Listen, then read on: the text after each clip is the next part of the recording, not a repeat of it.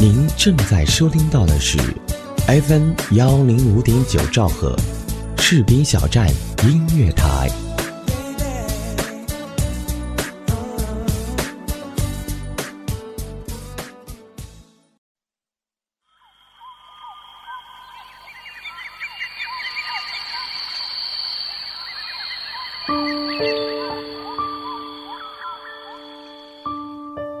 在这弱小的城市里，和曾经熟悉的种种擦肩而过。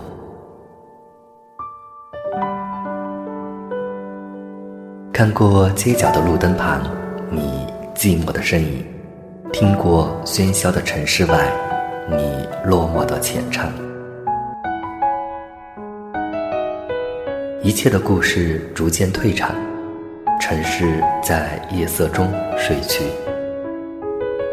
闭上眼睛，静静聆听《城市漫游记》。今夜，李小贝陪你一起失眠。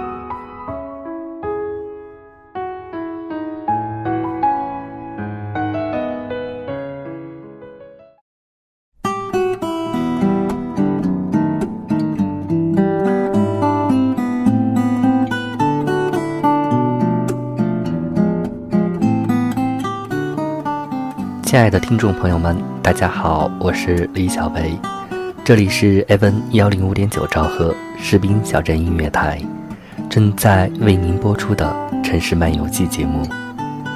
感觉有好长一段时间没有坐在话筒前，和大家聊这一座城市发生的故事了。最近一段时间，小维每天过得有点充实。忙碌的每天二十四小时都掐着时间点做事，有那么几天又让我有一种回到都市上班族的错觉。其实我也是这一个城市的上班一族。很长一段时间，我在阳光午后拿一本书，坐在街角咖啡馆里，注视着南来北往的人群。这样的经历持续了好几年。因为我喜欢用这一种方式观察这一座城市。记得刚来这一座城市时，我和所有外来异乡人一样，在这一座城市租房居住。当时和我合租房子的朋友，成了我现在在这一座城市的兄弟。直到很多年以后，朋友聚一块儿，我还能回忆起那时大家一起生活的经历。今天想给大家讲述一个关于合租的故事，叫《合租女孩租走了我的爱情》。我是在大学毕业第二年夏天来海口的，因为年轻，因为憧憬浪漫的爱情，我爱上了这一座美丽的滨海城市。相比之前找工作的周折。我在海口的工作还算比较顺利，在国贸一家房产公司做了半年策划宣传后，为了上班方便，我在单位附近租了一套两室一厅的房子。从海淀岛搬来的第二天，我就在报纸上登了一则招租广告，欢迎单身年轻女士合租。说实话，在海口像我这样。月薪两千多元的收入，已不算是小数目，但面对黄金地段一千多元的房租，我只能委屈自己找人合租了。叶子是第四个来看房的女孩，之前的三个不是嫌房租太贵，就是嫌离单位太远。我和叶子一见如故，她和我个头差不多，身材也相仿，只是脸型。比我圆些，笑起来还露出一对酒窝，稚气温柔的样子。更让我觉得欣喜的是，他没有在房租的问题上和我纠缠，我们俩一拍即合。当天下午他就搬了过来，房间收拾妥当，我们坐在客厅里喝茶，相互一笑。总觉得他不像是初识的朋友。我问他：“你有男友吗？”他轻啜一口茶，说：“刚分手，所以我才搬出来找地方住。”我一时不知说什么好。叶子却轻松一笑，说：“都过去了，没什么。”我很佩服这个看起来文弱的女孩，换了我，至少要痛苦上好一阵子。那时，我和单位一位叫江峰的部门经理暗生情愫，只是爱情还未到水落石出的时候。叶子也在国贸一家公司就职，每天早上。我们一起到楼下吃早点，中午在各自的公司打发，晚上谁先回来谁负责做饭。两个人的伙食本来也很简单，后来我们凑钱买了电视，那时韩剧《人鱼小姐》正在热播，我们俩一起哭得稀里哗啦，而后相互看看又大笑不已。我们一起逛街吃小吃，相互换衣服穿，在单位受了委屈，相互诉说安慰，一起骂男人不是好东西。只是我向来大大咧咧，东西总到处扔。叶子很细心，房间的卫生总是他来打扫，连我的内衣都叠得整整齐齐，家里的牙膏、手纸。基本都是他在换，甚至包括灯泡、水龙头那些让我头疼的琐事，叶子也能很快搞定。更让我惭愧的是，每一次我做的菜都让叶子难以下咽，而他做的菜却每次都让我大快朵颐。有时看着叶子，我就想，原来自己有那么多的不足。而像叶子这样完美的女孩，居然也会有男人舍得离开她。本来与人合租只是经济所迫、不得已的事儿，但时间长了，我却觉得和叶子合租的日子，是我走出大学校门以来过得最快乐的一段时光。那一段时间，我和江峰的感情进展得很顺利，很快我们成了公开的恋人。江峰大我两岁，早几年就来海南发展，职位上也比我高一级，在公司算得上年轻才俊，很得老总赏识。虽然眼前还只是一个部门副经理，无房无车，但在我眼里，江峰就是一只潜力股。后来我想，也许我最不应该做的。就是把江峰带到自己家里做客。那天我带江峰回家时，叶子正围着碎花围裙在厨房里忙碌。听见我叫他，他便出来和江峰打招呼。从他们的眼神中，我发现了瞬间闪过的异样情绪。叶子那天做出来的一桌饭菜，似乎比平时更加美味。江峰吃得很香。不时用赞赏的目光看上叶子几眼。吃完饭，叶子又端上一盘水果，坐在江峰对面，把一个削好的苹果递给江峰的时候，现在想来，那天晚上沉浸在爱情中的我，却成了多余的角色。从那天起，我和叶子的关系明显有了点瑕疵。但我还是宁肯相信我和江峰之间的爱是真实的，但江峰约我的时间却越来越少了。下了班有时招呼都不打就匆匆离开，而叶子回家的时间也越来越晚。我一片片回想那天晚上的情景，他和他的眼神的交错，可这又能说明什么？我不愿相信我的女友和我的男友之间真的有什么发生，我索性活得稀里糊涂，依旧穿叶子的衣服，要他陪我逛街，一如既往的风风火火、大大咧咧。最先沉不住气的是叶子，他开始躲着我，不敢面对我。有天晚上，叶子回来的很晚，隔着一堵墙，我们都无法入眠。他给我发了条短信：“我和江峰在交往，对不起。”看着短信，我足足发了十分钟的呆。我终于无法再自欺欺人。奇怪的是，对隔壁的叶子，我居然没有任何愤怒和怨恨。终于到了摊牌的时候，第二天下班，江峰约我去公司楼下喝咖啡。一杯咖啡都要喝完了，坐在我对面的他还是支支吾吾，一副张不开口的窘迫样子。不知他工作中的那种雷厉风行的作风哪里去了。终究还是爱他，心里的疼痛渐渐向周身蔓延开，感觉到泪水快要破眶而出时，我拿起包起身离开。我对江峰说了最后一句话，其实叶子已经告诉我了，祝福你们。听见江峰在后面叫我。我的泪水止不住地流下来。在爱情上，我向来不是愿意跟别人争抢的女人。爱情是看不见、摸不着的东西，不是说争就可以争得到的。留不住时，最好是潇洒放手。只是我自己也没有想到，到了真正放手的时候，我是那一般的心痛和疲惫。从那天起，我开始留意租房信息。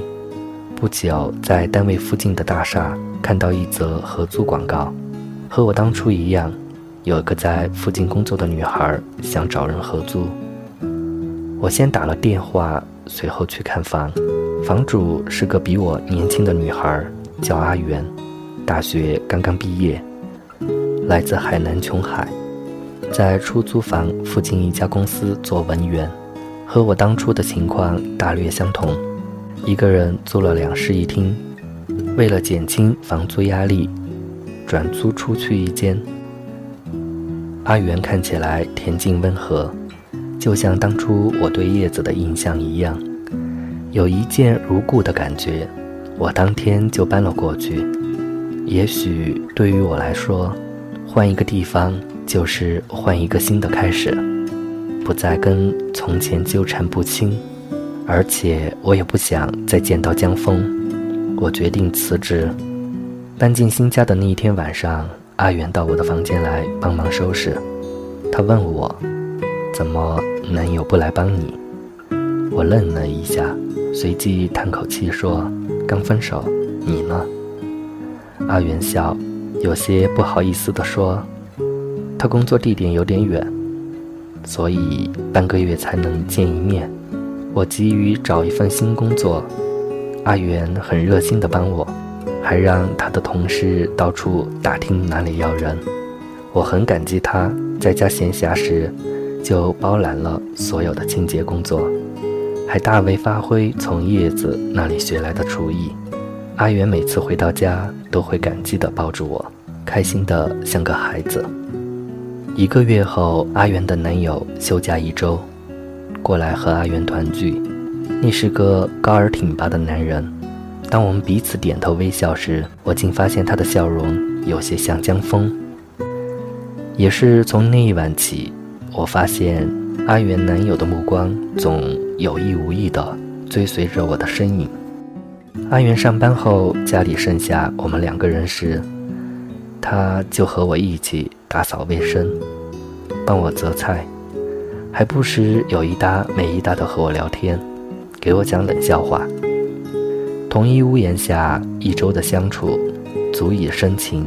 尽管我尽力保持表面上的平静，心里却无时不充斥着甜蜜、酸楚，还有深深的愧疚。我终于可以体会到当初叶子的心情。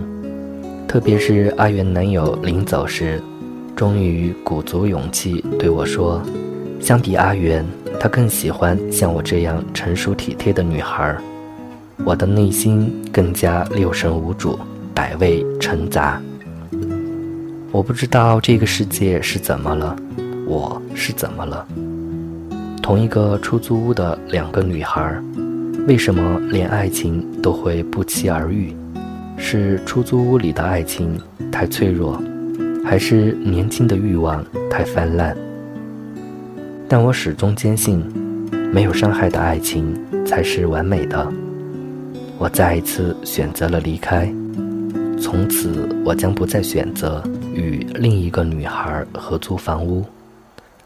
而在这里，我用我的前车之鉴，提醒那些欲求合租房屋的女孩，千万不要连自己的爱情都一并出租出去。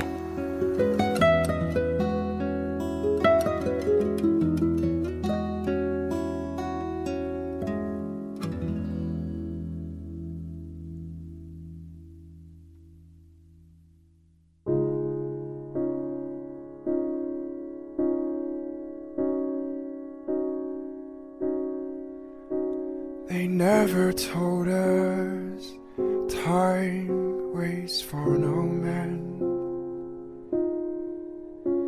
They never told us time never truly heals. They never told us we will never be happy. They never told us we are doomed to fall. Under the sky, I'm just a little man to be forgotten. That's all. Would having faith do any harm?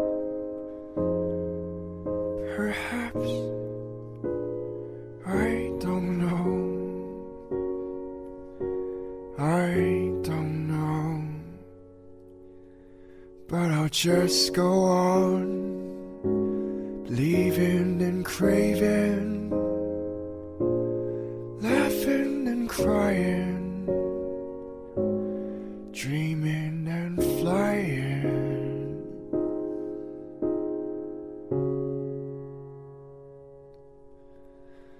They never told us life is a losing game. Never told us hope only results in pain. They never told us we will never be happy. They never told us we are doomed to under the sky. I'm just a little man to be forgotten. That's all. Would having faith do any harm?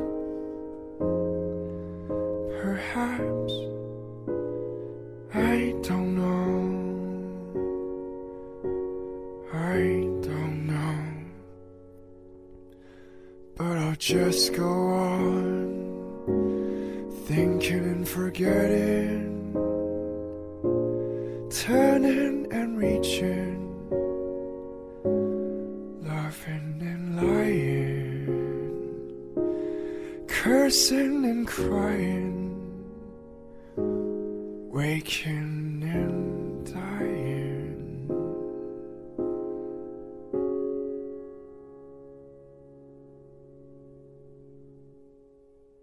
城市拥挤、喧嚣、浮躁，依然抵不过心底里最纯净、最安逸的声音。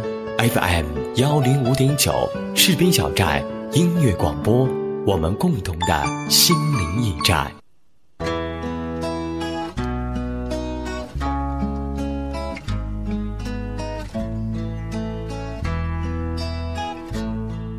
欢迎回到 A 幺零五点九兆赫士兵小镇音乐台，正在为您播出的城市漫游记节目，我是李小薇。刚才为大家播送的这一首歌来自微电影《记忆的红气球》，片中的主题曲《To Be Forgotten》由歌手柯志堂和蔡伯章填词，与罗恩尼谱曲完成。这一部影片根据真实故事改编，由一通深夜的报警电话开始，一名小男孩打电话到警局，说思念自己逝去的母亲。一位老警察不断安慰鼓励小男孩，最后在这位老警察退休前，带着孩子母亲的祝福去看望小男孩。整个故事情节温暖感人。关于这一部微电影，我也在我的微信公众账号中进行了推送，如果大家有兴趣查看一下历史记录，就可以找到了。今天的节目就是这样，欢迎大家在节目的评论里分享你的心情，同时也欢迎大家加入我的节目听友互动群三六六零二八九二五，或者关注我的微博 NJ 李小维给我留言。想收听小维更多声音，也可以在公众账号中搜索李小维，添加关注。最后要感谢本节目责编子恒以及监制浩然。如果收听节目的各位朋友，您热爱广播事业，我们真诚的邀请您加入士兵小站广播电台这一个有爱的大家庭。我们需要各种优秀人才，包括主播、编导、策划、宣传、行政、美工、后期、电子技术、广告业务员等等。有意者可以添加 QQ 群二七七零七二零零三二七七零七二零零三。全天二十四小时，我们就在您的耳边。想收听更多士兵小镇音乐台的其他节目，欢迎加入电台的听友互动群二七七零七二九幺零以及二五五八零九三九三。当然，您还可以关注电台的官方微博或者公众账号，搜索“士兵小镇音乐台”，添加关注。朋友们，我是李小维，希望今夜小维的声音能够伴你入眠。我们下期节目再见。And if someday I stand before that door without your hand wrapped up in mine, I'll sit right down, wait forevermore. I can't understand how the feelings that we know we had could just be abandoned, be tossed into the wind so easily. It cannot be you know it meant too much. When in the end, after everything is said and done, see, we chose to spend an eternity without a melody, a symphony, a life without our canon